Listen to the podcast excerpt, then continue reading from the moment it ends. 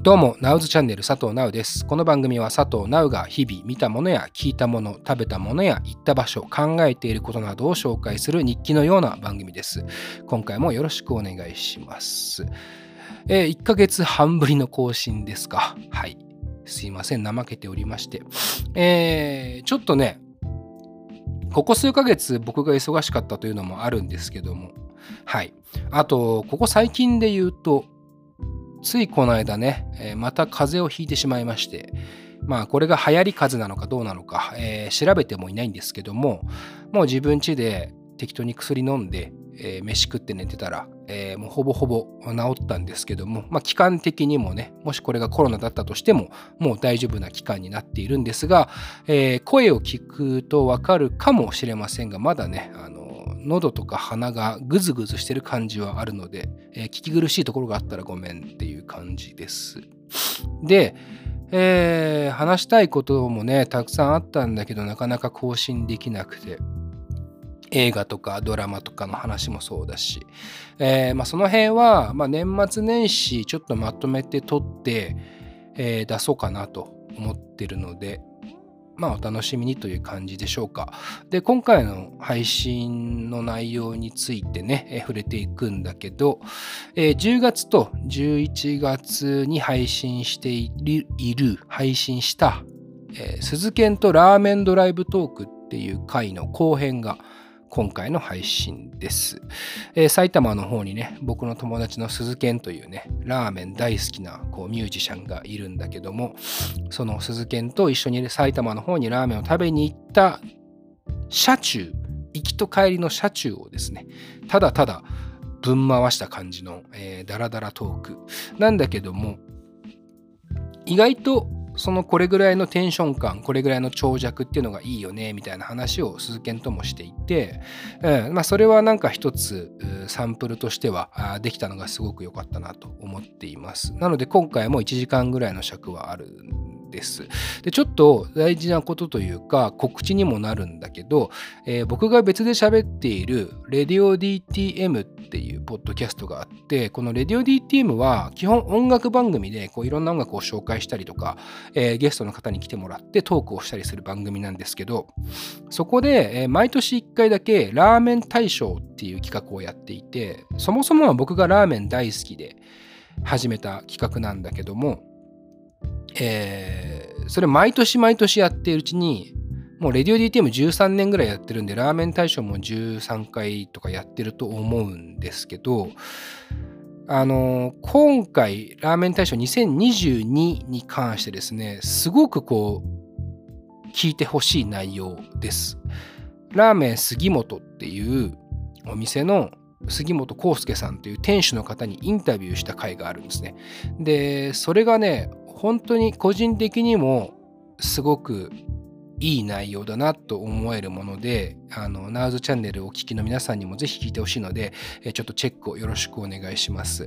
で、今回の、えー、配信である鈴研とラーメンドライブトーク後編でですね、後編のさらに後半で、このレディオ DTM のラーメン大賞2022の前日端的な話をしています。えー、何がしたいかとかね、どういうことをしようかみたいな打ち合わせをね、えー、しています。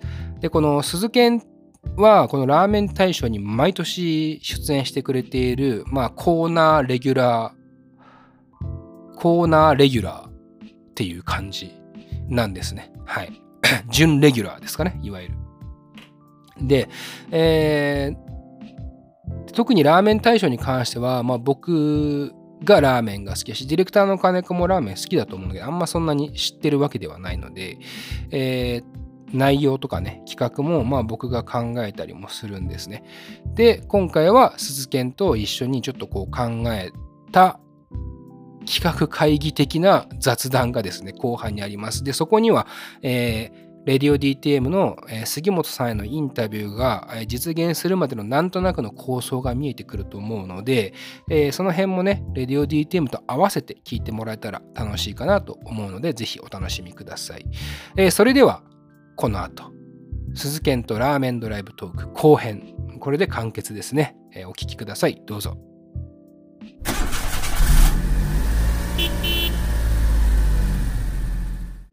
はいということで、えー、オーミールク？オーミールクはい行ってまいりました腹がやばい ちょっと食いすぎたねなんか俺もあこれ無理かもって2瞬ぐらい思った、ねうん、いやーなんかさ、うん、オーミールクに行くまでのさ、うん、車でさ、なんかカレーの話で盛り上がってたのバカみてえだな。いらなかったっていうか。あれったせいでカレーね。そうね。1でよかった説ね。1でよかったね。1の取り皿でよかったね、もはや。まあまあ、あのー、なんだろうね。ちょっとまあ軽く外観からね、うんうん、触れていきたいんだけど、うんうん、とりあえずめっちゃ可愛くて、おしゃれなお店でした。ね。本当喫茶店かのようなね。ね。なんかしかも古い喫茶店かのような。そうだね、うん、あれ居抜きなのかな？何なんだろうね。でもぽいよね。ちょっとぽいよね。さすがに建ててはないだろうから。そうだね、うん、本当になんかこう木の木のちょっと濃い色の、ねねう。ん、喫茶店って感じで。でなんかちょっと絵とかもね飾ってあって。ね洒落た絵が飾ってあって、お水もなんかスティービー・ワンダーかかってたね。あそうだね。スティービー・ワンダーかかってたね。でなんかお水の容器もあのおしゃれなこうちょっと着地ついてるやつで、なんか店主の人もね奥さんなのか分かんないけど女性の人もなんかすごいおしゃれな感じ、感じですごくまあまあお店はねすごく良かったっす、ね、そうだね。で食べたのが醤油ラーメン、うん、2人とも醤油ラーメン。ととミニカレー。ミニカレー、うん、まあまあ美味しかったけどな、うん、どうどうすか鈴木なんだろうね。なんか泣き流出身っていう看板がもうぶら下がってたんで僕らの中にも。そうだね。あやっぱ泣き流ってやっぱりずば抜けてさ、うん、うまいラーメンじゃん。そうだね日本を代表する名店だと思うしさ、まあもうだと思うというかもう実際そうだよ、そうと言っていいあれは。なんだけどその印象を持って食うと結構親っていうぐらいなんつうんだろうな、ま、丸い優しいラーメンだね。そうだねなんか鶏の出汁がメインなのかな？鶏となんか、まあ、乾物、はいうん、ちょっとしいたけっぽい香りとかも俺は結構感じたけど、うん、なんかその和風だしっぽい感じっていうかな。何つうんだろうな、まさにうん、あの感じの味、うん、だからおでんとかね、に連想するようなまあ味だったんで、あこういう感じなんだっていうね、うん、なんかでも麺も多分製麺してんじゃないかなとは思うけど、うん、あなんかね僕でカレーがすごい美味しかった。うん確かに美味しかった、いいねっていう。まあちゃんとスパイスカレーって感じで。そうだねでだからあの店の雰囲気とかも込みでこうずば抜けてうまいラーメン食いに行くっていう感覚じゃなく、うん、こう日々の食事とか、うん、そういう意味でちょっとね、コーヒーとかさレモンスカッシュとかも置いてるんじゃん。なんか食後ちょっと話したりとかするようなこうなんか生活の中にこう存在する店みたいになってったら10年後20年後なんかもっと貫禄出てよくなりそうな感じがしたね、すごい。すごいわかる、うん、多分なんかわかんないけど店主もなんかそこを狙ってるんでしょとか思う,、うん、うね、あの内観でさ。感じは多分そうだよね。ね、うん、テーブルが222で計6で、でカウンターが6そうそうそうでまあ作りが完全に喫茶店だからさ、うん、カウンターも低くてさ、うん、実際俺ら行った時マダム3人ぐらいいてさ、ねね、店主となんかちょっと仲良く話せたりとかしてたからさ、でまあ横に来た、まあ、写真なんか一眼撮ってたおじさんもいたけど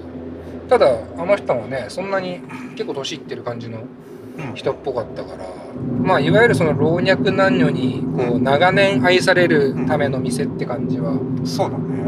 うん。まあ行列店を狙ってるのかちょっと微妙なとこだなって感じの、印象だな。いやもうあのスタイルはもうもう珍しいしいいんじゃないですかね。僕はすごいいいなと思って、うん、すごい。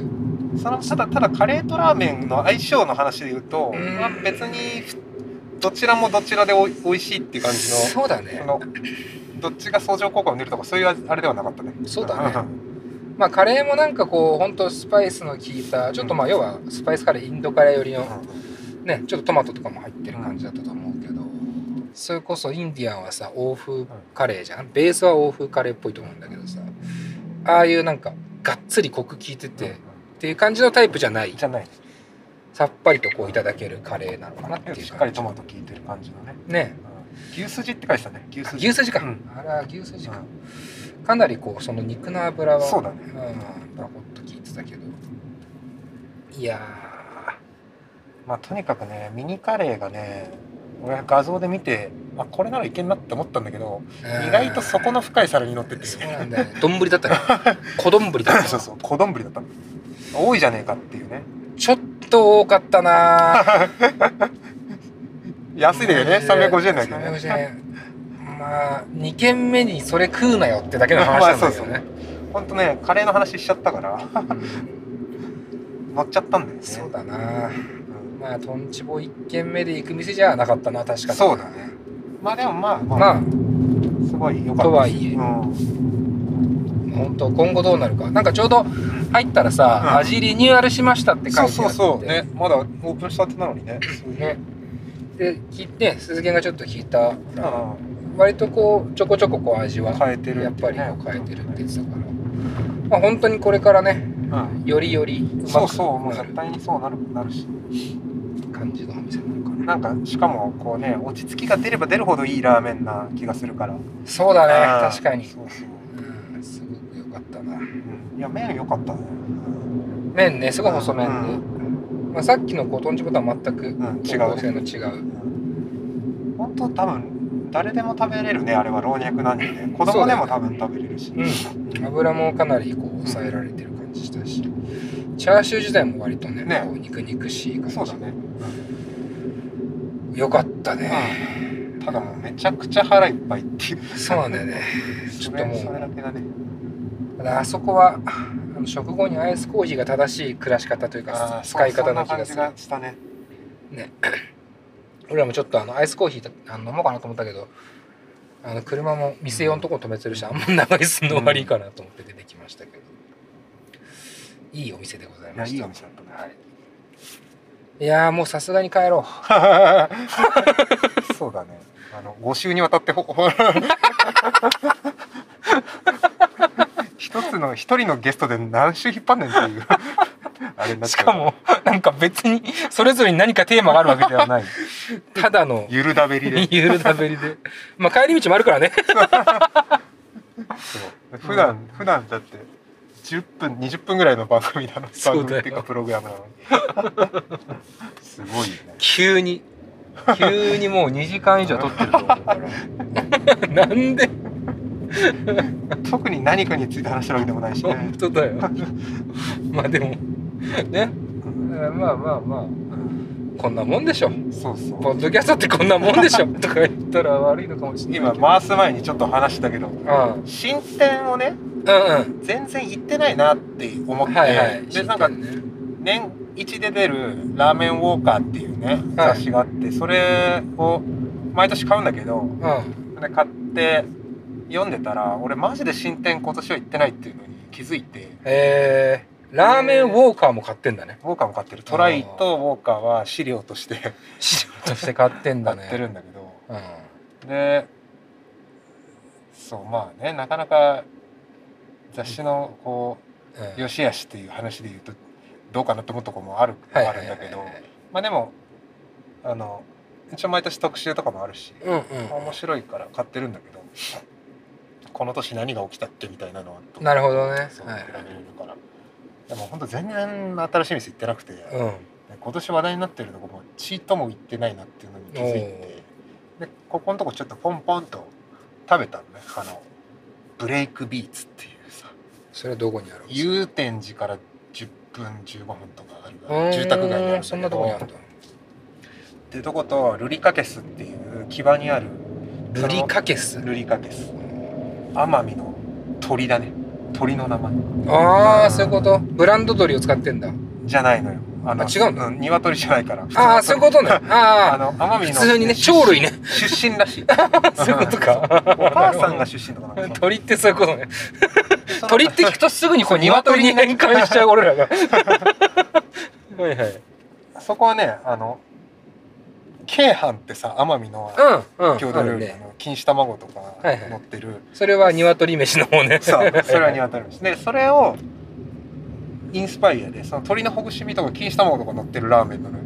でなんか自分のルーツを結構大事にしてるんだろうねそういう。はいはい。あ間違えちゃった。あ間違えちゃった。ごめんなさい。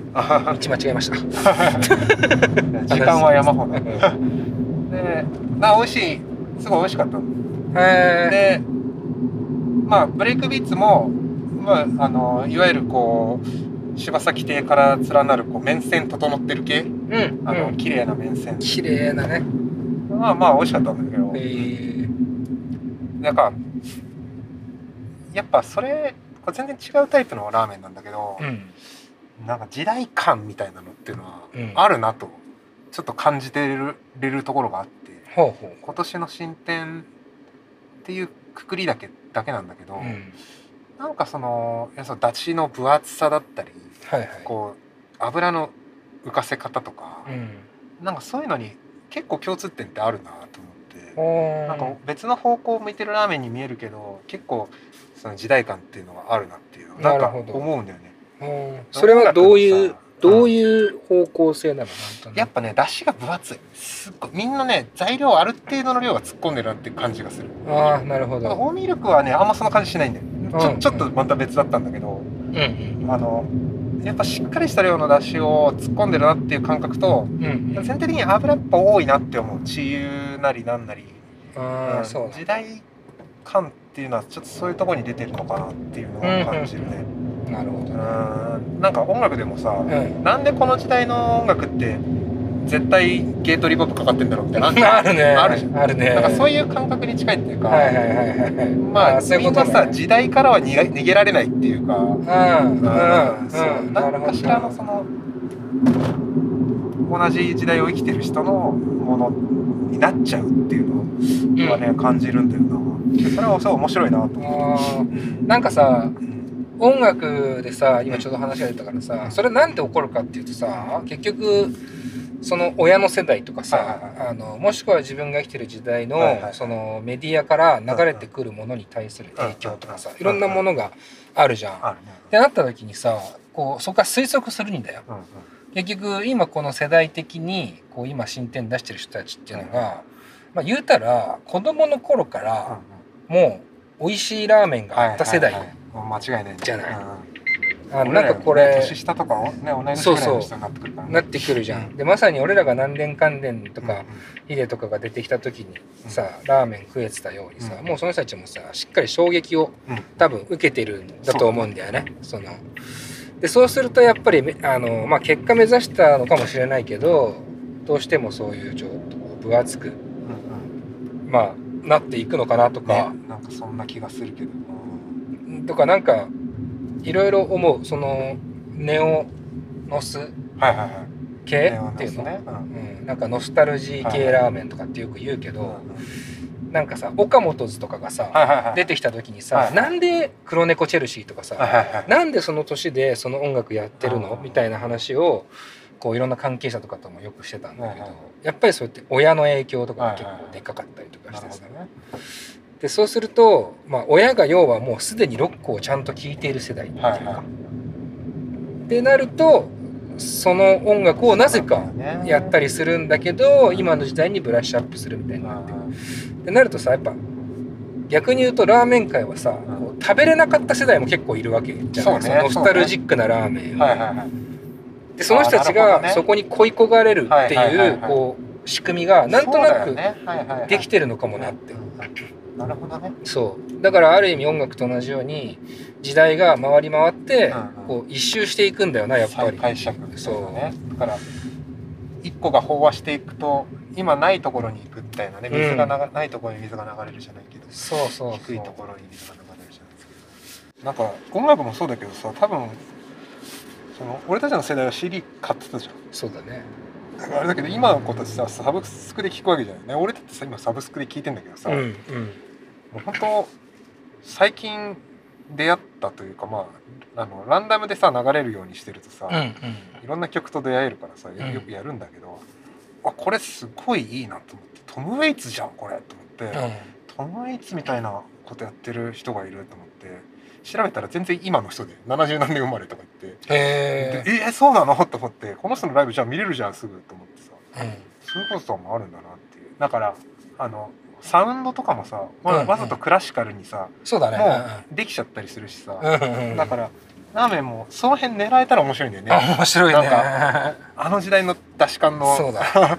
でやってみようみたいなさ、うん。いやなんか俺なんかそれがまさに渡辺の限定だな。ああはいはいなんかちょっとこうそれが少しだけうんうんうん。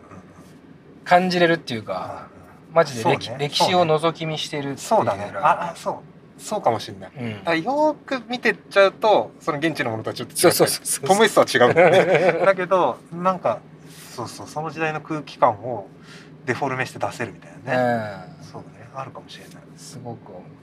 まあね音楽一発ってなったりお店出すってなるとまたそれに一本絞るのは難しいので、うんそうかもしれないね。ね知れないけど。まあただ今後はねまあ本当に飯もそうだし音楽もそうだけど結局のところ聞く人の好みでしかないからそうだね。ねどんなものほがと現れてくるのかは正直ちょっと想像できないよね。これが悪いからこういうふうによくしようっていう観点じゃないからなやっぱり。そうだね。確かに。うん。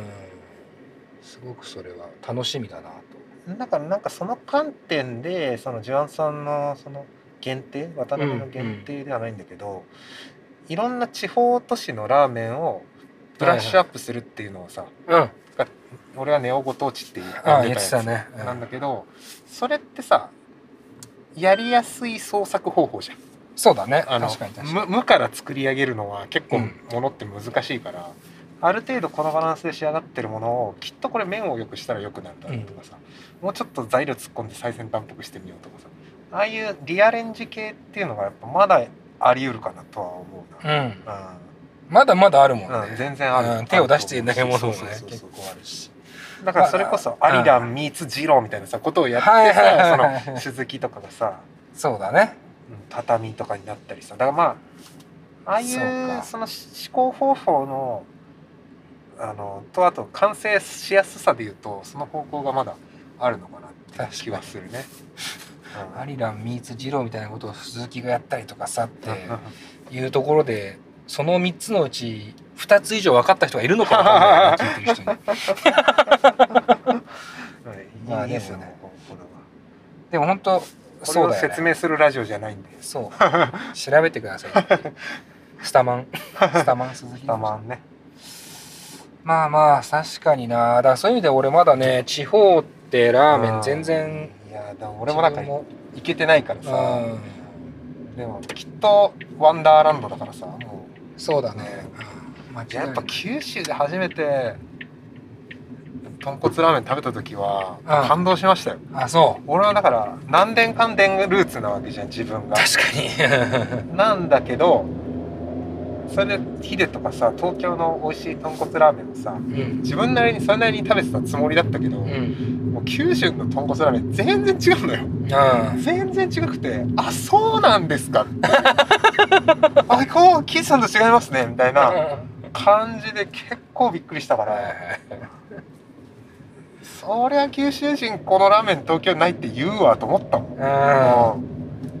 まあ実際にね。うんないって言うもんね。俺は行ったことがないからわからないけど、いやーぜひおすすめですよ。うんちょっとね福岡は。俺今回あの10月の中旬に行くの香川か福岡か迷ってたんだけど、あはいはい。そう。まあなんか福岡誰かと一緒に行った方がいいなと思って、そうそうだね。うん。一人の趣味の芸術祭とか完全に一人の趣味だから 一人で行こうと思ったけど。なんなら3日ぐらい取れればね下っていくとああなるほそうなんどねか味のグラデーションがあるって言われてて。あーそのその福岡一ば軒そうそう場所によって。でも北から南まで、あー行くと楽しいよってよくラーメンの先輩たちに。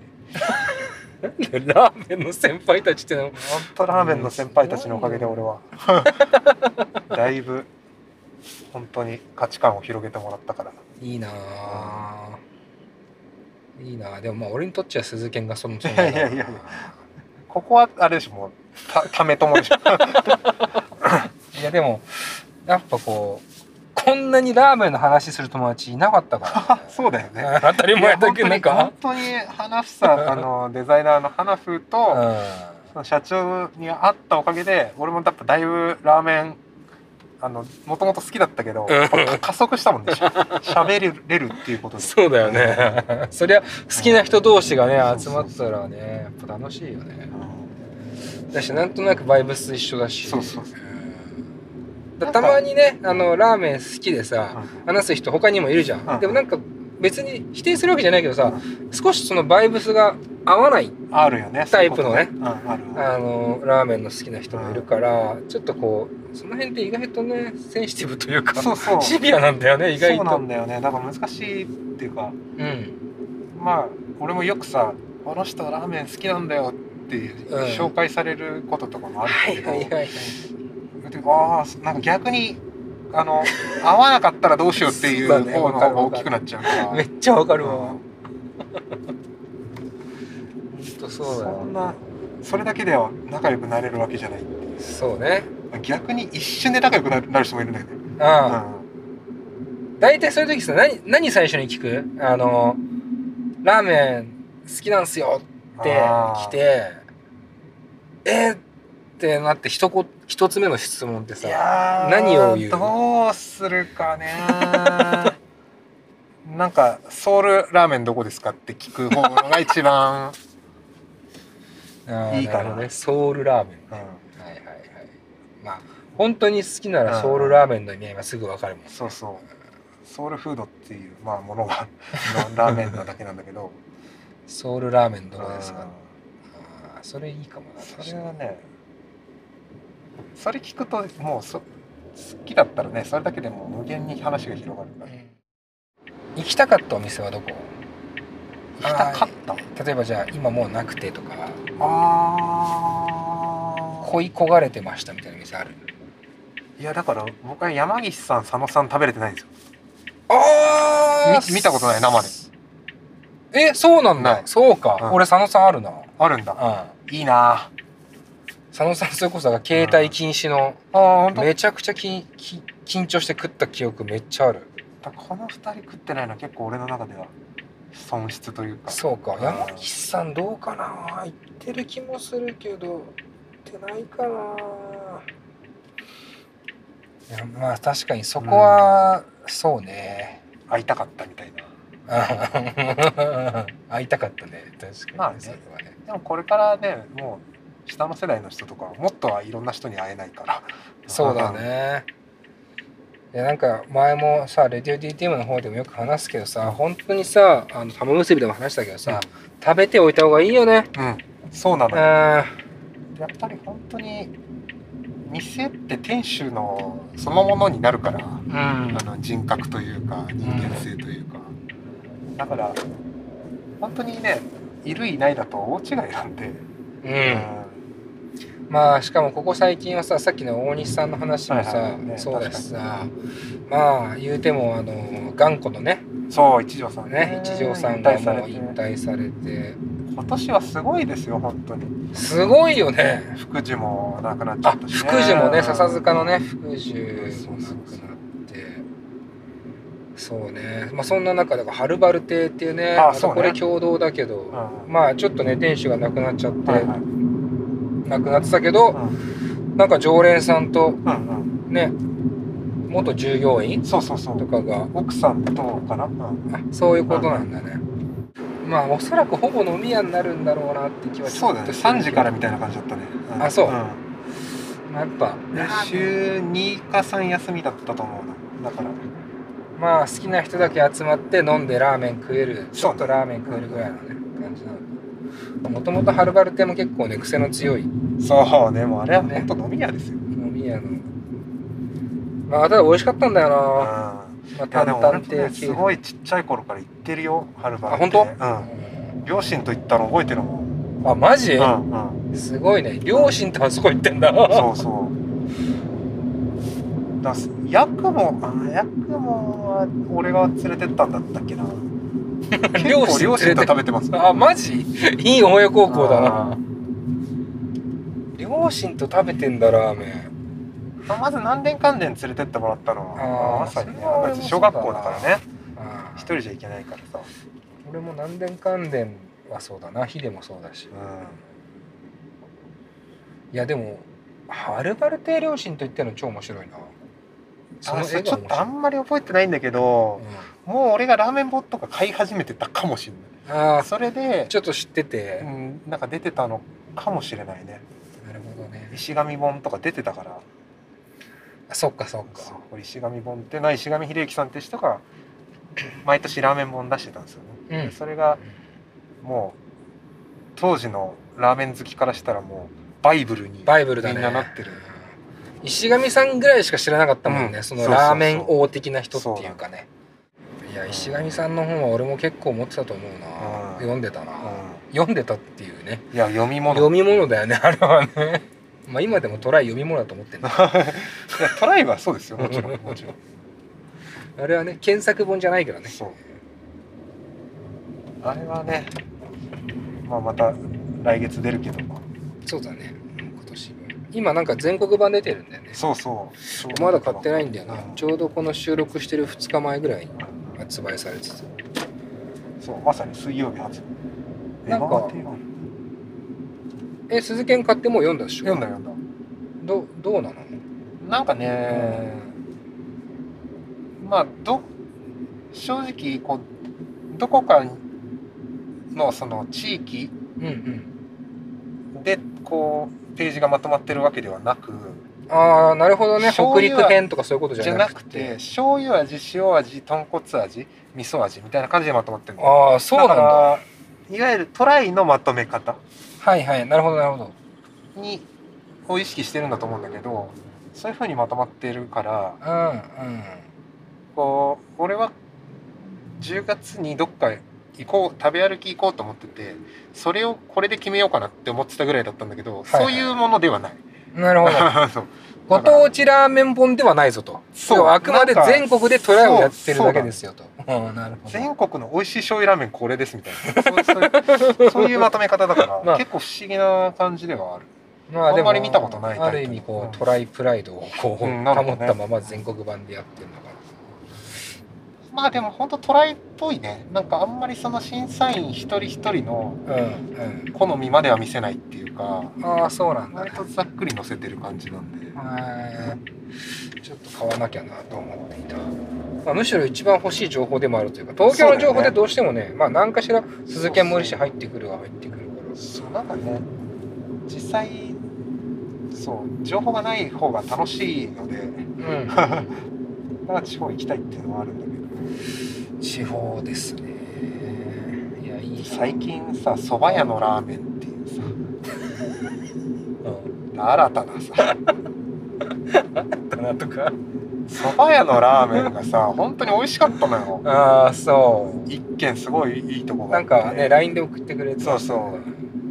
あの中野区の南台のにある力庵ってとこなんだけど、そこのラーメンがすっごい美味しくて。ああ金子んちの超近くそうそうそうそう、うん、でもうおいこれが美味しいってなってくるともう俺もう一回の人生じゃ無理だよっていう。そうね。もう全部じゃあってなって。それ始まっちゃうとな。でもねなんか、まあ、多分製麺してるんだわ。うん、こんな長さの長い麺製麺所から仕入れてねえだろうなっていうような。マジで？すごくない？多分だからねそばも当然打ってるだろうからそう。同じ製麺機で打ってんだと思うんだよね。すげえなそれ。チャーシューも注文ごとに切ってたしさ。もうすげえあ本当？うん。あすごいね。なんかちゃんとしてんだね。そうすごいちゃんとしてて。で前言ったらさこう料理ってさ丁寧に作ったら美味しいわけじゃないですか。そうね、なんかそれが基本だと思うから、うん、でそれをちゃんとやってるっていうのが分かる味だからさ、うん、もうそれは美味しいよねって思っちゃったし。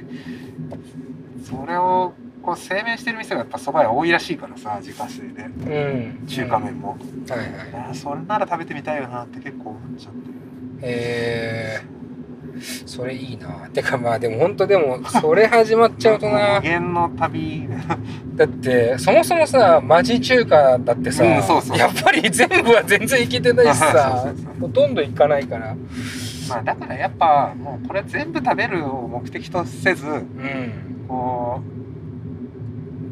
う自分が好きなものを食べる。っ好きであろうものを食べるとか、好きな情報から食べるとかさ、はいはい。そういうのでいいんじゃないかなって気がしますけどね、そうだね。うん。もうね無理ですよ。全部把握するのは。無理無理。2倍速で食えないから。そうそう。胃がね1個しかない。そうそう。胃が1個しかないから。いうん。やーまあね食事だからね。あくまでこそううそうそう。もうあの命をいただいてあの命を維持するためのものなんです。そうね。いやーすごいねでもね。尽きないですね。ラーメンの探求は。だから、ね。作ろうとは思わない？いやー全然作りたい。もうずっと作りたい。最近は、まあ言うてもね製麺機も持ってるし。うん、製麺機とか一回も使ってないけど。まあアナログの製麺機だけど。あ一回も使ってないの？使ってない。おマジで？もうめんどくさくなっちゃった。でも手打ちはだから何度かやったんだけどあ本当、うん。すげえな。手打ちやってんだ。もうあれはねほんと腰痛める人いるのはもうそりゃそうだよねって思った。あそほんとか全身運動すぎて超疲れる。筋トレになるんだちゃんうん。と逆に。でやっぱスープ取りたいね。もう麺は一旦いいから。うん。スープ取りたいなーってもう。ずっと俺ねなんかその前ソウルラーメンの話なんだけどうんうんうん。自分の心にこう刻み込まれてるラーメンってなんだろうなと思って、はいはいはい。まあ、何年関連が一つあるんだけど。それはまあいわゆるこうファーストインパクトとルーツだそう。よねだってやっぱ永福町大正圏これもあって。はいで近くに勝谷もあるからさやっぱり染み込んでるのよ、あの煮干しの味というはいかうんでそれとその後にヤクモとか食べてて、うんうんうん。それが担々亭の系風うんうん。でラーメン二郎見た本店はいはい。とかっていうこう自分の時系列確かに。そういう感じなんだけど。ラーメン二郎見た本店はね確かに入ってくるよね鈴研はね。いや最初食った時マジまずいと思ったからうんあそこんなもんなんでみんなラーメン食ってんのって思思ったうからへでも23回でもうドハマえりして。っていうへあの二郎にはまる人の見事な流れを踏んでるんだけど。ー一回だけじゃわからない。そうそうそう一回何回食ってみっていうね。そうなのよ。だからそそれでその後地雷原とかになってくんだよね。ああそういうことか。ああなるほどなるほど。だからで頑固ね。うん。ここぐらいまでかな。今んとここう刻み込まれてるっていう意味い合い。でやー俺は弁天も入んじゃないかな弁天も入るかね。弁天も入るかもしれないね鈴研は特に入りそうだけどな。でもでも俺そんなに行ってないんだよ。あのあそう。馬場時代の弁天。あそうか。花風の方が入ってるそう花風のが入ってるなるほどなるほこうその辺のこう考えて、うん。やっぱ俺でも家で自分で作りたいなって思うとしたらちょっと英服やってみたいなと思ってさ、ど英福うん。まあ煮干しをね言うたらね。なんか俺さこの現代のそのラーメンを食べてて、そのだし感が分厚いって話をさっきしたけど、一番最初にそれやったのって多分英福大正圏なんじゃないかなって思う。ああのこんなに出し突っ込むっていう、はいはいはいはい だ当時の人衝撃だったと思うんだよ。俺たちはさ俺俺も小学生から多分食べてるんだけど、う他にもそういうラーメンあったからんそうだね。そこまでびっくりした。あんな洗面器みたいのでさ超分厚い出汁の煮干しのラーメンなんて誰も食ったことないじゃん。うんそうね。確かにね。あれ食ったって。カルチャーショック以上の何もないと思うねもうだいぶ前の話にはなるけどね。そうそうそうん昔の話にはなるけどねなんか確かに英福はね再評価の時期が今来てるんじゃないかっていうああでもちょっと思ってるんだよね。確かにそのいわゆる老舗うんうん。と言われるお店さ結構いっぱい行くけど、うん。その老舗って結局そのバランスでさうんうん。美味しいとこが多いじゃん、ね。まあ A 服ももちろんバランスすごいいいんだけど、ただあそこってやっぱり強烈なうんインパクトあるよねその中では確かに。だからこれやっぱいいなってちょっと最近思っで系列店ちょっと行くようにしてるんだけど。あそうなんだね。A 副長大正期を作ってみたいと。今話題今話題じゃないんだけど。これからなんか英 服来るぞ再評価来るんじゃないかって。いううん。まあずっと来てるんだけど。まあまあまあまあまあまあ確かにずっとあるものだけどねっていうそんなね気がしてて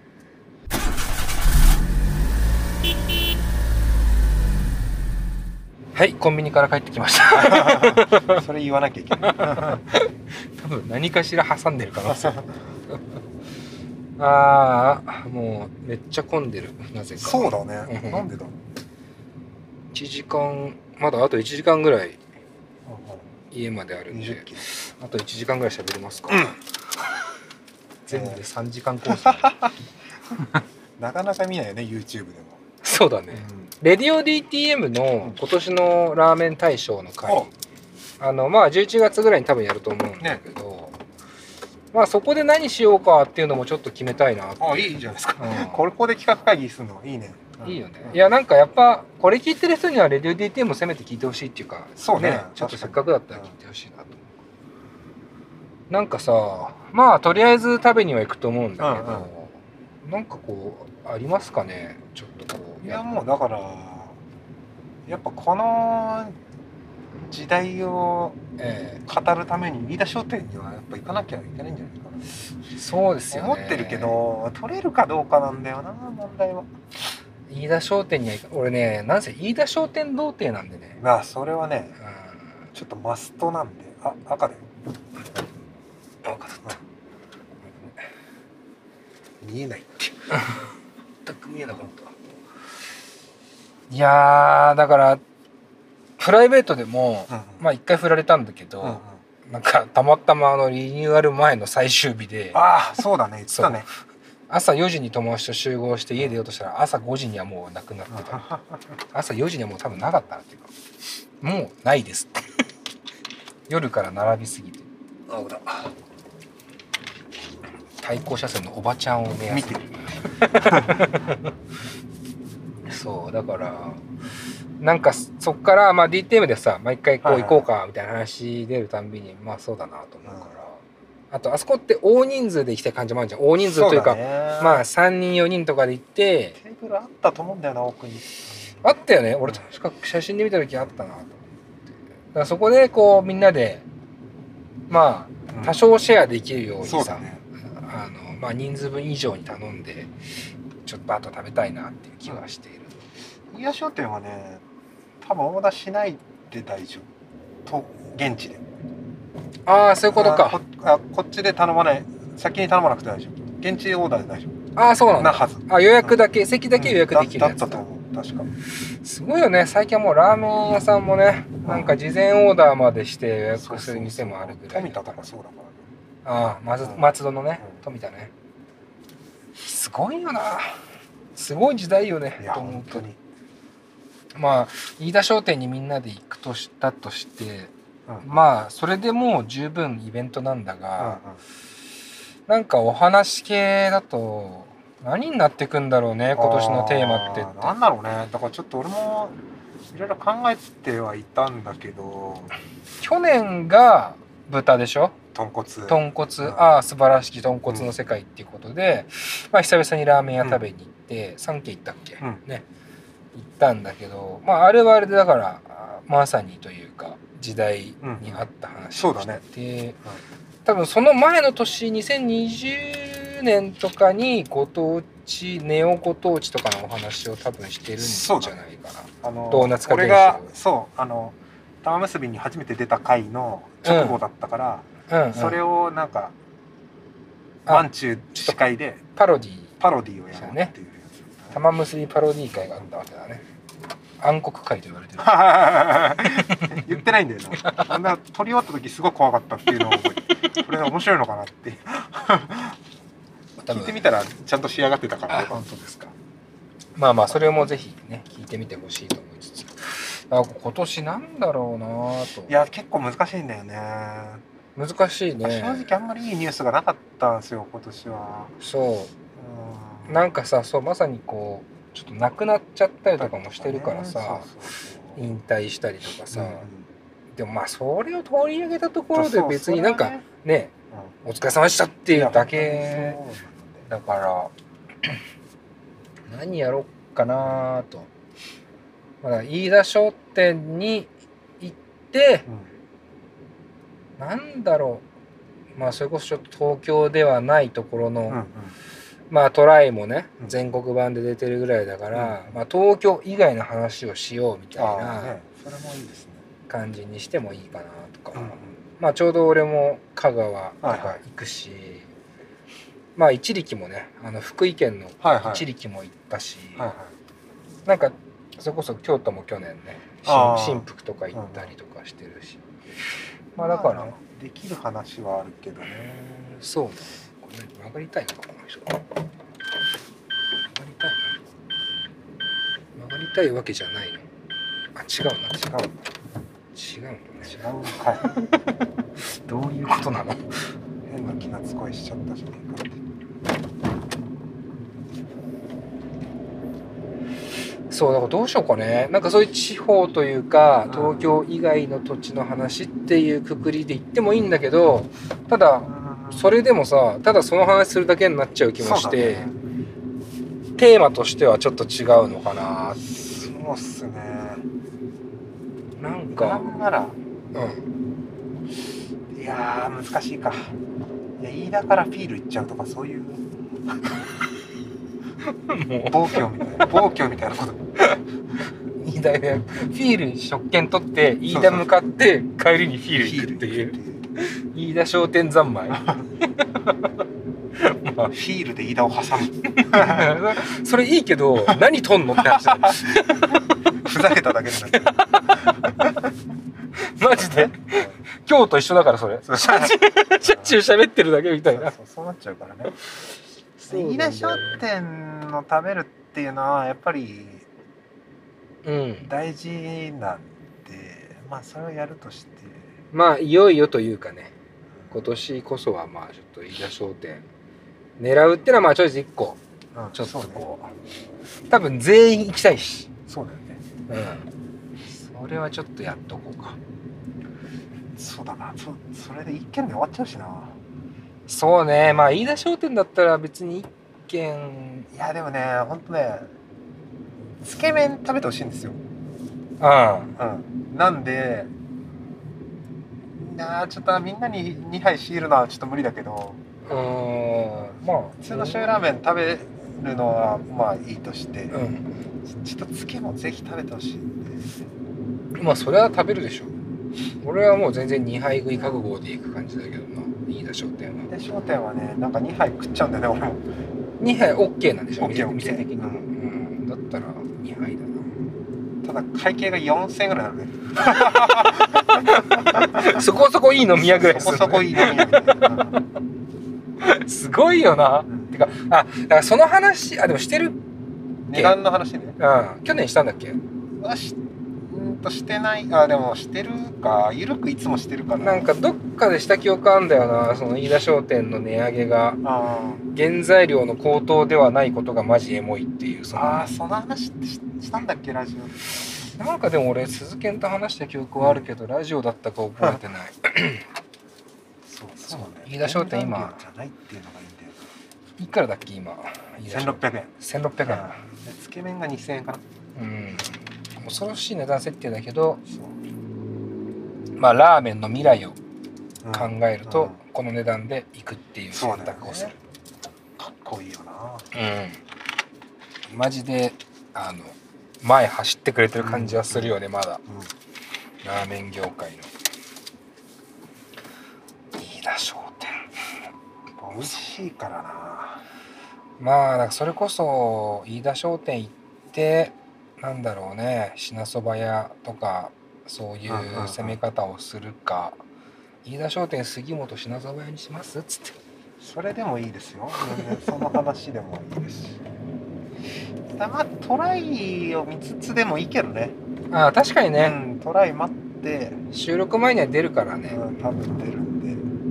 今年予想してます？トライはじゃあなんか。いやもうねしてるんですけど、ええ、外れてそうだなっても思う思う思って。るあそうなんだ。これはまあいろんな理由があるんだけど。あそうなんだ、うん、えー、ちなみに新人どこって言っていいのこれ？えっと俺の予想、うん、俺の予想は長田です。うん。品そば長田っていう、はい、大山のね。そう大山の。あのさっきも話ちょっと出たけど。そうだね。あのそこがあの担々亭系の最新店というか、うん、和也出身で和也でずっと働いてた人が、うん、多分5年以上働いてた和也でしっかりずっと長くキャリアを持っててでずっとお店探してたんだけど、うん、ようやく見つけて出したっていう感じで、待望の出店って感じだったけど、あなるほどなるほど。美味しいんですよ。めちゃくちゃ。まあめちゃくちゃうまいですね。僕も行きました。はい。あれうまいよね。だからめちゃくちゃうまいっす。ちょっとね現代的なんだよね。わかる。出し感が、うん、なんかそれこそ和也ってさっきの話で言うと、結構こうクラシックなスタイルでガツッとさある意味あのラーメンらしく万人受けする感じで作られてると思うんだけど長田はまあ言うたらより上質にというかねなんかこう洗練されてる、うん、ブラッシュアップされてる感じはある。いや本当それは非常に現代っぽいなという気はしますよね。うまいんだよな。うまいよねあれはすごいわ。つけそばも食べたっすけどね。あマジで？つけどう？つけはねなんかやったりやらなかったりで冷やし中華とこあの同時にはやんないで。冷やし中華の時は冷やし中華しかなくてつけそばの時はつけそばしかないみたいな、っていうやり方だったからでなんか俺はねつけそばを復活した日かなんかに行ってなんか、ま、ラーメンと比べると、うん、まだそこまで仕上がってないんだけど、うん、でもやっぱポテンシャルが高いから全部美味しか美味しいから、うん、美味しかったけどなんかそのだしの感じよりは結構タレで食わせる感じのつけそばで。ああそうなんだ。だからああんだけだし美味しいんだからちょっともったいないなとか思ったりもしたけどでもまあまあでも十分美味しかった。へえでもちょっと面白いよね、その感じもね。そうそうそう。あんだけいいだし出しといてそうそうそう。タレで食わせるつけを出すっていう。なるほど。まあ長田僕も2回行きました。あの1回目、前話したと思うんだけど俺行ったらさもう直前で品切れだったのよ。あでツイッターにもまだ書いてないぐらい。はいはいはいきついねそう。でうわーと思ってしかもそのうわーってなったのも2回目だったのよああそうなん そう。計3回行ってんだけど1回目は完全に振られてて終わりですってなってて2回目うわーってなってただ中で要は食ってる人がまだいるぐらいの感じだった、ああそれ悲しいよね。そう。でうわーと思って前でこう携帯見てどうしようみたいな代わりどこ行こうかなみたいなふうにやってたら中から店主さんに来てくれて「あもしかして」とか言って「あのお客さんですか?」って言われて「ああいやいやすいません」つってちょっと間に合わなかったんですって言ったら「ああのチャーシューないんですけどそれでよければいいっすよ」って言ってくれて1回目食べたの。もうさなんかその時点で美味しいよね。うろうろしててごめんなってマジで思ったし。なんか本当にありがとうって。思って本当その時点でめちゃくちゃ感謝で。しかもなんかすごいなんだろうねあの人すごい物腰が柔らかくてさ、うん、なんかひょうひょうとしたさ、店主さんなんだけどさ、めっちゃいい人で、うん、なんかまあ食べ終わってさ言って俺が最後の客だから、食べ終わってうまいなと思ってさ「ありがとうございます」って言ってわざわざ「すいません」って言って「ありがとうございました」って言ったら「いやむしろあのー中途半端なものしてすいませんみたいな「おい」みたいな「これ手間うやろ」そうだよね。絶対いい人なんだよな。でその翌週ぐらいに普通になんか別にあの何事もなく、うん、完全体をね。そうそうこれを食べにそれ行くよね。そうだよね。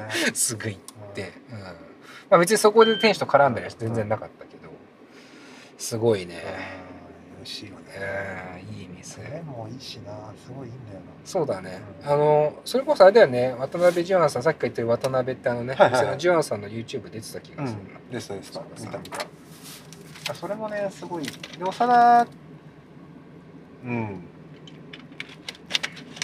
かな。って思ってるねね、うん、なるほど。ちょっと見落としてるとこがあるかもしれないけど6月からっていうトライって6月から6月あ5月かとかっていうオープンがさああそういうこと？うん、10月に雑誌が出る都合でさ、はいはい、丸1年の計測じゃないんであ丸1年の計算なんだけどその切り方がちょっとトライの切り方。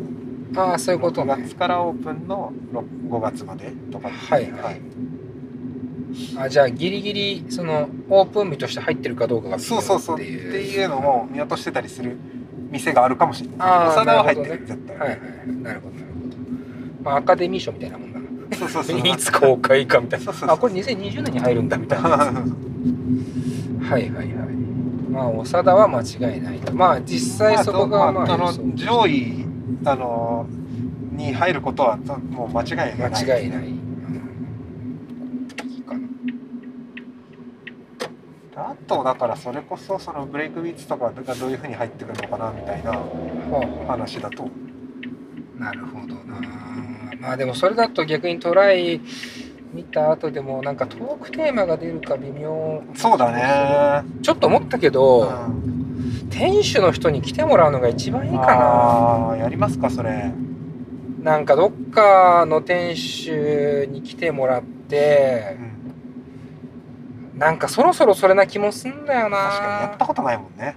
そう、うん、インタビュー1回だけしたけどね。なんかあのレディオ D テームってさ音楽番組なんだけどさ、うん、要は年に2回さ、はい、恒例企画があってさ、はいはい、1回は真夏の夜の怖い話で1回がラーメン大賞で夜真夏の怖い話って実は結構大物ゲストいっぱい来てるから。あそうなんだ。そうそう。あの本当にやったノルのビデオのディレクターをやってた岩沢さんって人とか、あの光ゴケっていう芸人さんやってた国沢さんっていう怪談師の人とか、たらこうまっちゃんのゾッとする話でめちゃくちゃ活躍してたような人。そうなんだ。そうそうそう。俺それがすごい大好きで、国沢さんの話が好きでまあ DM でツイッターでオファーしたんだけど直接、そうそうそう結構速攻で来てくれてで怖い話の作り方とかを教えてもらったのね、うんうん、作り方っていうのは話し方っていう、うんうん、で意外とラーメン界ってまあ鈴研がもはや権威的な位置づけなんだけど 俺ら的には。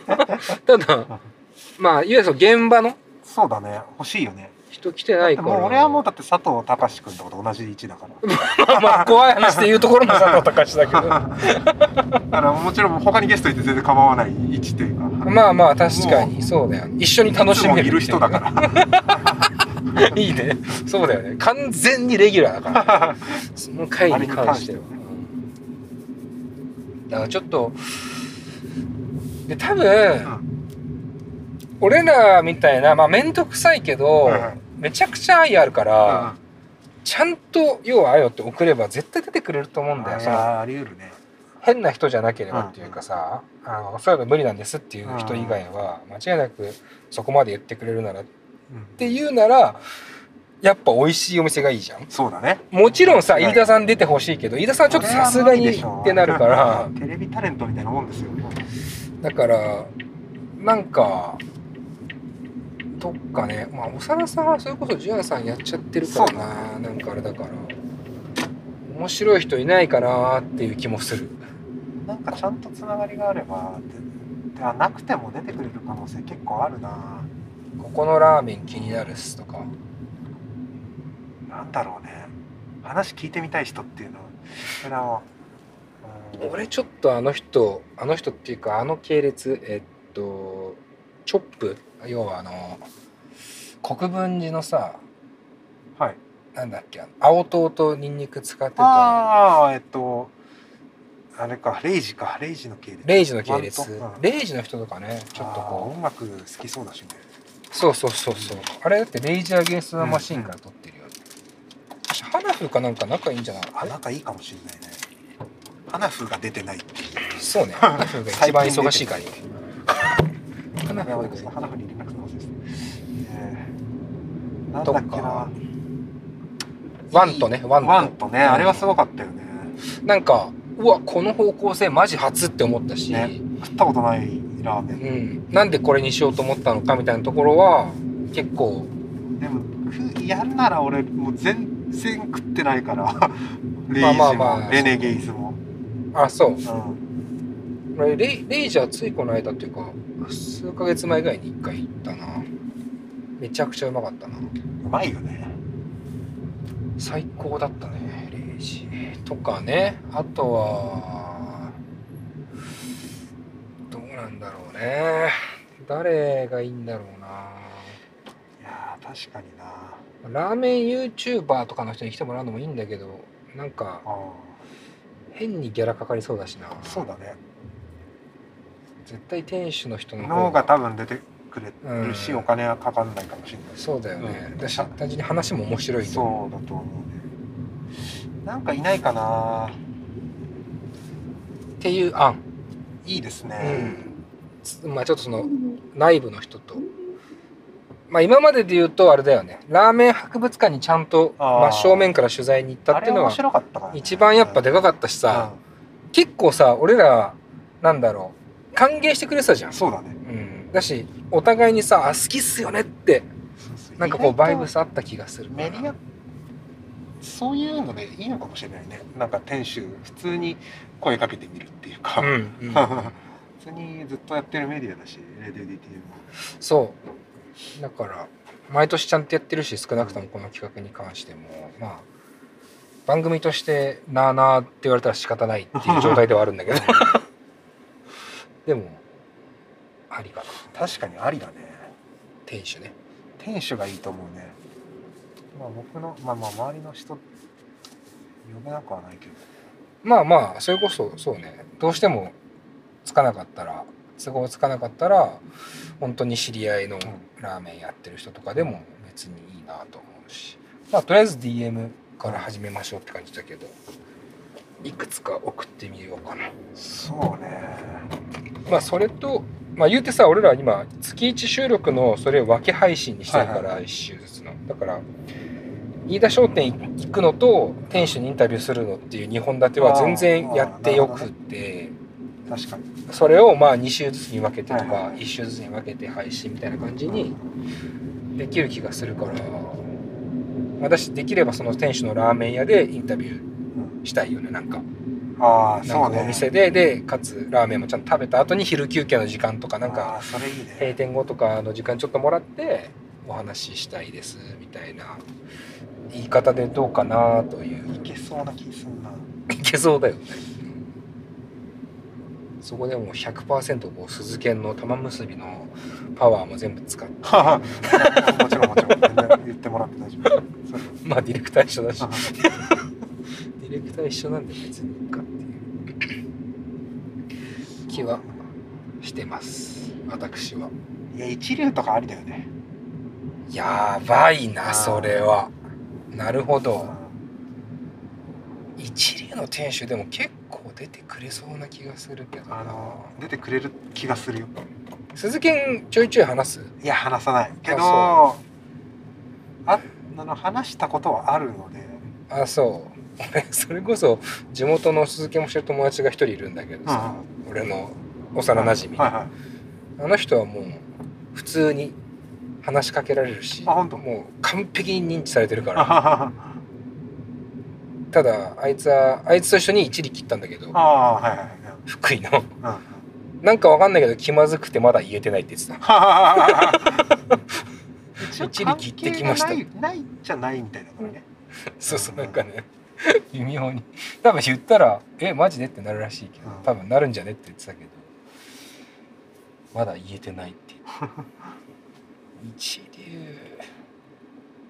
ただなんか分かんないけどラーメン全体の話っていうのはあんま興味なさそうじゃない？もはや多分あんまり興味ないだろうねおそらく。一番いいのは柴田とかね。なんかそういう。いや柴田さんね多分世代近いから俺多分同い年ぐらいじゃないかなおそらく。あそう。まあちょっと声まあ分かんないけどねその性格的な部分とか。あの人も確か音楽。あそう。結構好きな好きだったはず。なんならその好きなミュージシャン言っていただければこうそちらもブッキングさせていただきます。定談でどうでしょうか。みたいな考え方もいいですね、えー、まあ何より今この状態を一応配信する予定なのがやばい。今完全忘れてたの 収録してること。ここまで聞いてる人はマジでつわものだと思う。すごいよねあじゃああの話が企画にちゃんとなったんですねとか言われたら「おい誰やねんお前聞くな聞くな」さすがに。さすがにもういいかと思ってこうイヤホンを外してるはずなんだけど。想定ではね。そうそう誰も聞いてないぞって。誰も聞いてないぞ。そんなの作んなくていい。でも大事なんだって。大事なんだって思い続けてるだけだけど。ただ思い聞かせるだけだけど自分に。大事かもしれない。大事かもしれない。まだわかんないけどそうそうそう。まだわかんない。マジで。自分の好きな2時間の動画も最後の方見てないけどそのチャンネル好きって言えるから。そうそれでいいんだよそうそうそうなんか話してましたね。なんかなんか話してましたそうでよかったですそうそうそう。マジでそうだね。そうだまあだからとりあえず店主ねレディーそれいいですね。いいと思いますよすごく、うん。まあ、少しずつさそのゲストも再開したい気持ちもあるっていうのもあるから、まあ、鈴研プラスで、うんうんちょっと当たってみようかな。うん。なんかそのお店だけなんかこう一緒に考えたいな、なんか。うん柴田はすごいいいですね。柴田さんどうなんだろうね。何考えてるかとかあんま知らないからな。そうだよね。聞きたいことはめちゃくちゃあるけど、うんどういう気持ちでリニューアルしてんのかとか知りたいけどまあそれこそあとは凪の人とかでもねああシフトそうですね忙しいだろうけどね。まあそうね。そういう人になるとねちょっとそうだよね。時間取れないっていうのは。お店の人はね分かりやすく定休日とか営業時間っていうのがあるからちょっとこうなんとなく都合つきやすい気もするけど。まあそれ以外ももちろん忙しいんだろうけど業前とかだと無理だけど5ならどうにかっていう気は。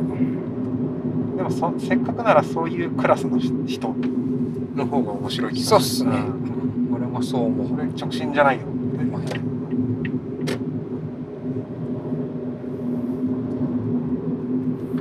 そうだね。そのクラスの人だねまさにね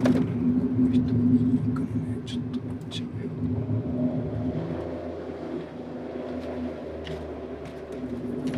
じゃないとねなんかそうね。おおってなんないってあのはっちゃんだっけ？あのああね。あ福岡から来てラー博でね、はいはい。ちょっとだけ店主の人に。れ楽しかったもんあれなんか最高の時間だったんだよね マジで。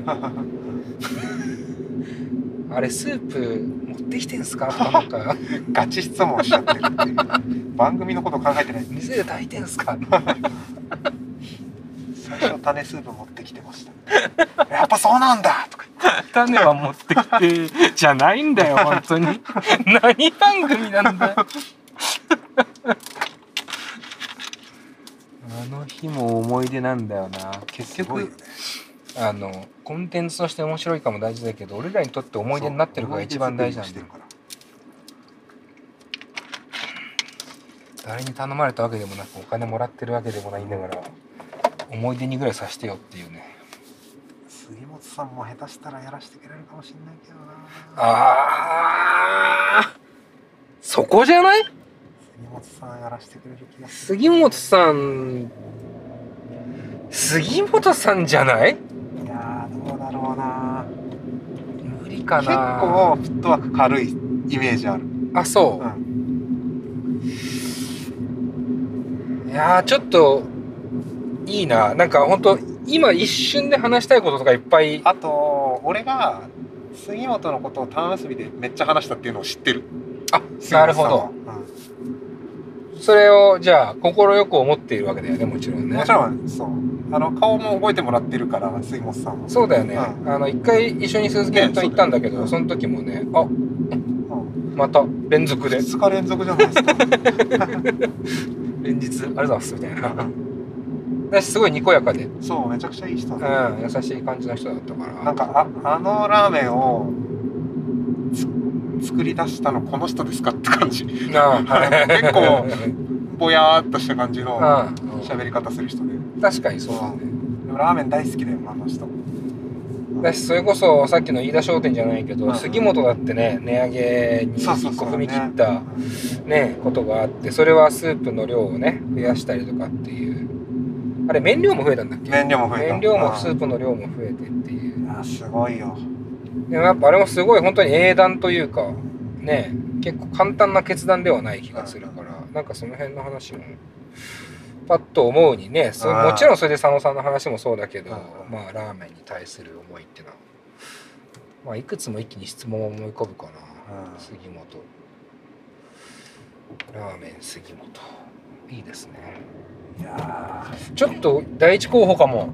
でも本当ね俺も今日本で一番好きなラーメン屋だから。マジで、うん、だったらちょっとあれだな。今度食べ行った時に頼んでみようかな。やば。やっぱ直接さライブに行ってオファーした方がいいと思うんだよね。仕事中だからな。やめた方がいいんじゃない？なんかこうできるだけ最後のお客さんになるように。で食べに行って営業終了してちょっとだけあの23分だけお話いいですかって言って実はこういうことやっていてみたいな改めて連絡差し上げますまで言えればいいかなそれが最高かもしれない 具体的なブッキングの やり方の。これ録音してどうする やり口です。それが僕のやり口です。それで？これ杉本さんじゃなかった場合失敗したんだなって。確かに。まあまあ。まあいやここまで聞いた人には、そのその件別にそれ悪悪いわけじゃないから。当たり前だから断ってこんなのそのその通りちょっとその感じでやってみようかなっていう。美味しい。本当に美味しいからな。俺マジで今年のだからその名店トライの話戻るけど、うん、名店部門を杉本さんが1位になって本当に欲しい、うん、もうそなんかそれ確かにでしょって思ってるっていう感じ。確かに私もここ1年食べたラーメンの中ではトップっすね。うん、うん、やっぱあの塩はずば抜けてうまかった本当に。あの日を忘れないもんね、うん、鈴研と一緒に行かしていただいて。ずっとうなってたっていうね帰り道。う。まい。本当そうなっちゃうんだよなあれ食うと。うますぎて。ちょっと時間経って そうなんか本当なんかいろいろさ響くものがあるんだよね。よね。歴史的な視点とかさ。そう、ね、単純に味だけじゃない何かそうだよ、うん、すごいよね。ちょっとそれはやらせていただきます。そのオファーまでは一回。ちょっとこうやろうかな。どちらにしろ食べには行くし。DM ツイッターとかやってるよね。やってる。やってるよね、まあ、そしたら DM もできるかなお店アカウントだからどんだけ見てるかはちょっと分かんないけど。まあまあまあまあ。じゃあそんな感じかな。とりあえずね。それはいいですね。候補として。うん。まあ他にも全然あると思う。それを柴田さんもいいと思うし。うんそうだね、なんか杉本さんにインタビューをして、うん、飯田商店と杉本食べるって結構完璧な流れな気もするけど、最高だね。ね。すごいいい気がするのでちょっとまあそれを第一候補に、まあ、飯田商店はねこれをまた予約取れる取れないもあるしちょっと流動的に考えつつ、まあ誰かを呼んでインタビューするっていうところぐらいまではなんとなく今年そうやって動いてみようかな。いいですね。うん。それはちょっと新機軸だし。ね。いいと思っております。まあじゃあそんな感じで。全然家つかねえからさ。ちょっと今俺何分撮ったんだろうなこれ。一緒サニーデサービスの田中さん呼んでみるとかね。ああなるほどね。なるほどなサニーデイサービスの田中さんか。でも俺にとっての田中さんはもう鈴研なんだよな。意味わかんないけど。まあなんとなくわかる。ラーメンバンドマンのくくりでしょそうそうそう。音楽とラーメン絡めても話せる人でかつラーメンもちゃんと真正面から話せる人、ね、まあまあ田中さんもすごいいいんだけどなんかこうまあでもうまいことやってくれそうかなこの人だったら。あもちろんもちろん。ゾーンも慣れてらっしゃる。確かに田中さんもめっちゃいいな。そう考えたら。ラーメン女子大生でもいいしなんか。本屋さん？なんだっけ？読めると思うよ。なんか一回共演してなかった？ラーメン女子大生。シンプル女子の方がテンション上がるだけだ とか。まあそういう要はラーメン食べてる側の人っていうのもまあありだよな、まあ、その価値観が話せるんだったら。そうね、うん、ありですね。まあ誰かしら呼んでおそれちょっとややった方がいいかもしれないですねそろそろね。はい、うん、動きます。佐藤動きます。じゃあまあまあ今回というかこの「ナウズチャンネルも、まあ、そろそろね、うん、お別れにしようかなと思います、はいはい、なんか長時間ありがとうございます。多分ラーメン食ってあの食いに行って帰ってるだけだから俺は何にも。ラーメンマッドマックス状態なんだ。マジで行って帰ってるだけ。マジでそれしただけですいやでもまあ。なんかありがた自分の雑談が録音されてるのが聞くの楽しみです意外と聞けるといいな。ほぼ編集するつもりないんで、これ聞いてる人は、ほぼ編集してないまあと思ってとかそう思思うだろうけど 内容的に。そうだね。どこ残しとんねんっていう感じになっちゃうから。でも本当初のゲストなんで。ああそっか。ナウズチャンネル的には、えー、またこれをねきっかけにね、これ聞いてああこんなテンションでこんなに好きなこと話せるんだみたいに思ってくれたらね、うん、俺は嬉しいなと。確かに、ちょっとまあ今後もねゲストの人には来てもらいたい。あちょうど今ラーメン高麗っていう名店の横を通ってますけどここ超最高です、ね、まあまあそのきっかけにもあのなっていただけたら、うん、なっていただけたと思うので僕は 続けに、はい、ありがとう本当。ええまたまた。近々、はい、まあ、今度はレディオ DTM で、ね、そうですね、はい、お会いしましょう。というわけでゲストはサルサから鈴木健介でした。どうもありがとうございます。はいありがとうございました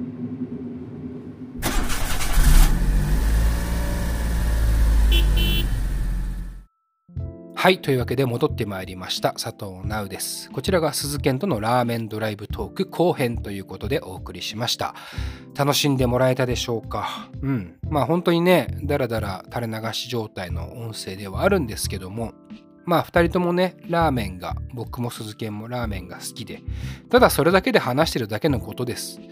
で、まあそこから、まあレディオ DTM の、えー、ラーメン大賞の話に移っていって、えー、杉本さんへのインタビューっていうね一つの構想が出来上がってそして12月には、えー、実際に杉本さんにインタビューすることができてその回もすでに配信されておりますのでぜひあのレディオ DTM の方もチェックしてください、えー、このポッドキャストの概要欄にリンクを貼っておこうと思うので、え気になる方はぜひともチェックをお願いします。ラーメン大賞2022、まあ、それこそ飯田商店に食べに行って杉本さんにインタビューするというなんかこう全てが実現しているので、えー、ぜひ聞いてください。お願いします。そして、えー、出てくれた鈴研ありがとうございました。なんか3ヶ月にわたって配信してしまって本当に申し訳ないんですけど、まあまあなかなかね、えー、長尺だったこともあって、えー、僕が怠けていたこともあって編集時間かかってしまったんですが編集っていう編集はしてないんだけど堅調に時間がかかってしまったんですがはいあのー、個人的には初めてのゲスト鈴研でやれてよかったなというふうには思いました。何よりその何て言うのかな 誰に来てもらうっていうのはこういろいろ考えたんですけどもやっぱ鈴研も僕もですけど話聞いてて分かるとは思いますが結構こうめんどくさいっちゃめんどくさいんですよ。というのもなんか好きなものがやっぱしっかりあると思ってっていてうん。でもこれが何より、何て言うのかな、伝えたいことっていうと重苦しいですけど、でも話したいことではあったんです。今ってなかなかね、自分だけが好きなものを見つけることが難しいというよりかは、何て言うのかな、その、点数化されてることが多いじゃないですか。何にしてもね。ご飯にしても、映画にしても音楽にしてもなんならこう近所の公園とかなんか100均の一商品とかにしてももう全部何かしらの特典がついてることが多いなって僕は思っていてそれはすごく僕にとってもありがたいことで指標としてはたくさん活用させてもらってるんだけどそういうのばっかりこうずっとあの吸収していると自分にとってじゃあ何が好きなのかとか、うん、分かんなくなっちゃうことがあるんですよね。でそれをうん、別にそれも別に悪いことじゃないのかもしんないけど、やっぱり自分が何が好きで、自分はこれが好き、自分はこれがこう好きっていうのを、あの、発信したりね、えー、言語化することによって、なんかこう、聞いてくれた人がそれぞれにとって、あ、やっぱ俺これが好きって胸張って言おうみたいなね、なんかそういう風になればいいなと思います。世間体とか世間の評価とかを気にしないでね。